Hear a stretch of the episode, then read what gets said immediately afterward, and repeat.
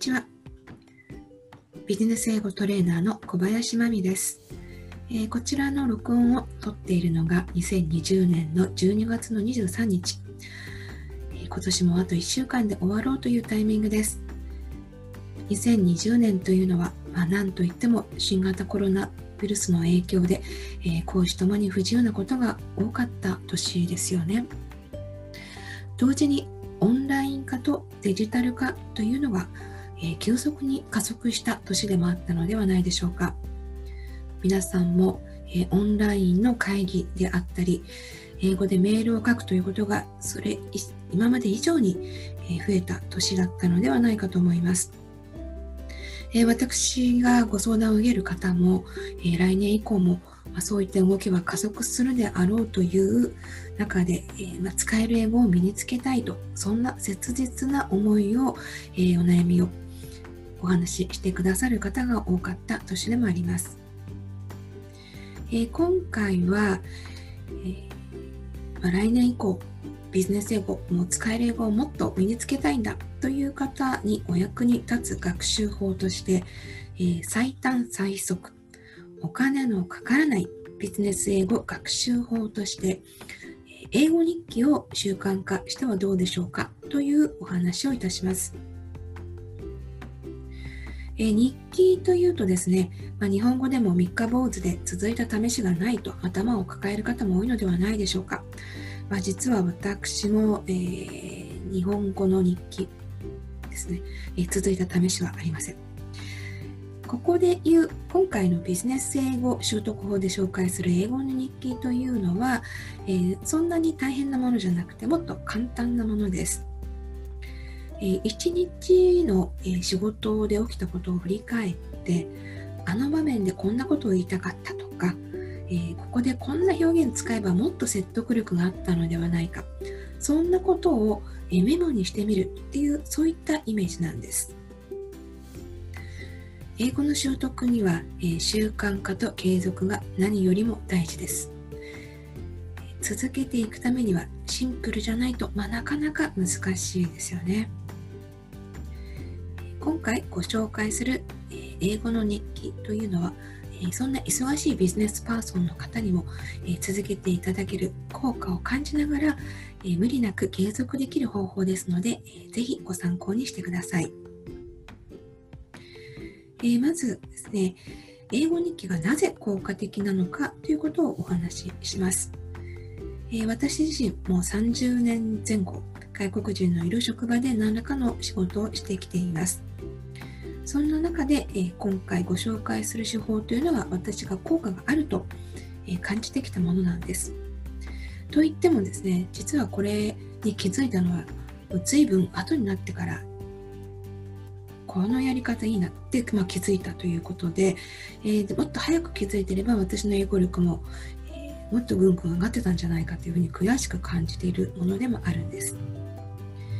えー、そういう中でですね、私が指導させていただいている方にも、まあ、この、えー、英語日記的な課題というのを出した中で、えー、出していく中で、えとっても効果があった学習法の一つでもあります。英語日記がえ効果的な理由としては、まあ、大きくは3つあります。まずは、えー、れなかったことを原動力にしようっていうことなんです。英語日記は単純にその日あったことをつらつら書くんではなくて、えー、自分が仕事でいろんな人と関わったシーンの中でうまく言えなかったとか、えー、こうすればよかったっていうところそういったものを思い出してそれを英語に書いてみるっていうものなんですね。もちろん英語を使って毎日仕事をするという環境にない方は、えー、ま、いつかそういうふうになることをイメージしてあそこの場面もし相手が日本人じゃなくて外国人だったら自分どんなふうな英語で、うまく伝えてただろうかっていうそんなイメージで考えてみてください。この振り返りの過程というのが本当に大事なんです。言いたかったけどうまく言えなかったとかまあ、うまく伝わらなかった説得できなかったっていうこの悔しさですよね。その思いがビジネス英語習得の原動力になると私は思ってます。次に同じような場面があった時に練習しておくと、英語日記で、え、ま、振り返って、今度はこう言ったらよかったっていう、それを振り返って、それを何度も繰り返し、ま、音読して身につけておくと、いざという次の時に、ま、口に出るようになるんです。ぜひ試してみてください。英語日記が、え、効果的な理由のその2が、え、ま、シンプルな習慣だからこそ継続につながるということがあります。ビジネスパーソンって忙しいですよね。まあ、もちろん、えー、壮大な学習計画を、まあ、しっかり時間を取ることをコミットして継続できれば、もうそちらの方がいいに越したことはないんですが、まあ、なかなか、えー、何時間も机に座ってというのは仕事をしながら、もしくは家事をしながらっていうことになってくると、まあ、難しいのが現実です。えまた、なるべく、まあ、お金もかけないように効率的に学習したいと思っている方も多いのではないでしょうか。毎日ちょっとした時間で振り返って書く英語日記というのがそういう方にもおすすめなわけです。えー、英語日記を書くのにおすすめな時間帯なんですけれども、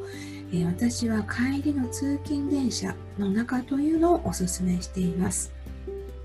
その日の記憶がフレッシュなうちにあそここうすればよかったっていうふうに思いながら、えー、書き出してみるっていうのがいいですね。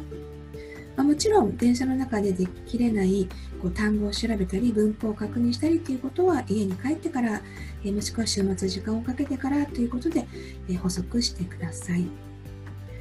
あ、一日の振り返りっていうのを、まあ、お風呂の中とかこうリラックスタイムにされている方もいらっしゃるかと思うんですが、えー、私はですね、リラックスタイムに仕事をまあ、振り返るようなこの英語日記っていうのはちょっとお勧めしてないんですよね。頭が仕事モードの余韻がある時というのが、えいいので、え帰りの帰宅時間などがどうでしょうか。英語日記をおすすめする3つ目の理由が、え実践で使える独自の英語フレーズ集を作ることができるということです。自身の、えビジネスシーンで起きたことを振り返って英語表現を考えてみるということは、まあ、まさに自分自身の実践の場で必要になった表現を、え書いてみるっていうことですよね。次に同じようなシーンが出てくることもとても多いですし、えー、業界とか職場で必要な単語とか表現方法などが、ま積み上がっていくわけです。ご自身の、えー、フレーズ集にできるということですから、まあ、市販の教材では手に入らない唯一無二の、えー、ご自身の武器になるんではないんでしょうか。えー、その溜まってきたものを何度も音読してみるということがとても大事です。え、次にですね、え、書いてるだけではビジネス英会話にはつながらないんじゃないかというふうにこの、ま、ビジネス英語日記の効果に、え、不安を感じる方に対しての補足の説明をしていきたいと思います。自分一人でコツコツ書いてるだけでは実際の発信力とか会話力にはつながらないんじゃないかっていうふうな心配する方も、ま、いると思うんですよね。私自身はビジネス英語日記というのが、え必ず会話力につながっていくというふうに学習していきます。ていますまその理由も大きくは3つです。まずですね、え書けないことが口から出るはずはないということを、え思い起こしてみてください。まあ、言われてみれば最もだと思っていただけると思うんですが、えー、ゆっくり自分で書けないことが、まあ、瞬時に口から出てくるわけはないわけですね。この英語の日記を書くという習慣の中で、えー、まあ、自分が足りなかった動詞とか熟語の使い方や曖昧だった文法についても復習していくことが大事です。それをしていく中で次回、えー、口から出てくる、えー、表現というのを身につけることになっていくんですよね。まあ、文法などを復習する中で、え強調するときの副詞の使い方などもして意識ししていただくとより効果的になっていきます。えー、次に、英語日記が、えー、自分の会話力、発信力につながる理由の2つ目です。えー、英語日記を自分の思考を磨く機会にしてみようということ。まあ、ビジネスの会話って、まあ、論理的にそして分かりやすく表現できるスキルっていうのが、まあ、とても大事ですよね。自分の考え方を明確に、えー、文章でも会話でも伝えられるようになるコミュニケーション力がこれからの時代にはとても大事になると思います。一日の終わりにあそこはこう言えばよかったとかこんな説得すればよかったんじゃないかと考える習慣を持つことが、え英語力を身につける以前に、えビジネスパーソンとしての論理的なコミュニケーション力をつけることに直結すると考えてます。えー、最後にですね、えー、3つ目の理由です。英語日記が会話力の向上につながる理由の3つ目が、まあ、英語力の問題じゃなかったっていう衝撃の事実に直面することがあるっていうちょっと衝撃的な、えー、内容なんですけれども、え、これはまどういうことかと言いますと英語力がないからうまく発言できなかったとか、まあ、ネイティブに発論反論できなかったって思っていたのが、まあ、実はゆっくり考えてみると、まあ、自分自身にしっかりした意見がなかったりとかえ背景知識が足りなくて反論できなかったんだっていうことにも気づいちゃうってことがあるわけなんですよね。この英語日記を書く過程で。まあ、私自身も新しい環境で外国人と仕事をするとき、まあ、この衝撃の事実とも何度も対峙してきてます。ネイティブに誤解されてしまったり、ま、うまく説得できなかったときに、えー、まあ、冷静に考えてみると、やっぱり自分自身の理解が足りなかったりとかですね、まあ、のま、知識や経験が浅かった、そんな状況で、こう自信を持って語れるだけの内容がなかったと、まあ、英語にする以前の問題だったっていうのはそういうことです。こういう場面っていうのは、えー、仕事をしている人であれば誰もが経験しているはずですよね。言葉の問題だけではないということが多いわけです。まあ、そんな気づきがあったら、まあ、良い機会だと、ま受け止めて、え次に続けるための知識を身につけて、ま英語でどう言えばいいのかっていうのをしっかり考えていくということに、えチャンス、チャンスと捉えていただけたらいいのかなと思います。えー、今回のお話最後になりますけれども、えー、じゃあ英語日記っていうのは添削はまどうすればいいのかですよね。まあ、自分で書いてはみたはいいけれど、これが合ってるかどうか、もしくはうまく伝わる表現なのかどうか、まあ、からない方にはどうしたらいいのかというお話です。ま、理想的なのはやっぱりビジネス経験のあるネイティブ講師や日本人の講師、え、そのいった方たちからのアドバイスをもらうということです。えー、特に初級の方、まあ、中級でもあまり、えー、まあ、ビジネスで使うということに慣れてない方は、ネイティブよりも日本人で英語ができる人に見てもらうのがいいんじゃないかなと思います。何を言いたいのかっていうことを、ま相談しながら、えー、アドバイスをもらうっていうのが一番効果的なんですよね。日本語をそのまま英語にするんじゃなくて、英語の会話で、え、どういう表現、どういう言い回し、どういう切り出し方がいいのかっていうことを、え、相談できる、え日本人の方、日本人講師の方が、えいいんじゃないかなというふうに思います。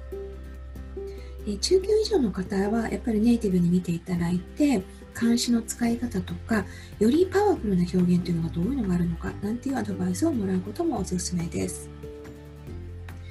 まあ、そういった方が、ま、いないそういう講師がいないし、えー、ま、なるべくお金をあのかけないでやってみたいっていう方には、えー、Google 翻訳とグラマリーっていう、ま、ソフトですね、を使うのをあのお勧めしてます。グラマリーというのは、あのググっていただくとすぐに出てくると思うんですけれども、スペルチェックとか文法のチェックを行ってくるあの行ってくれるサービスです。漢詞の正しい使い方とか、前置詞とか、あと単数、複数形の間違いの指摘などをしてくれるのまあ、かなりのお役立ちのサービスなんですね。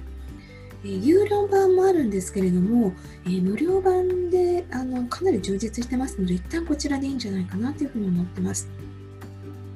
Google 翻訳とグラマリーをうまく使うことで、えー、そこそこまともな英語表現というのができます。Google 翻訳で自分で書いてはどのような日本語になっているかもチェックしてみてください。自分が言おうとした内容になっているかというのを確認してみて、くださいね。まあ、もちろん英語としては間違ってないけれども、えー、もっと適切な表現が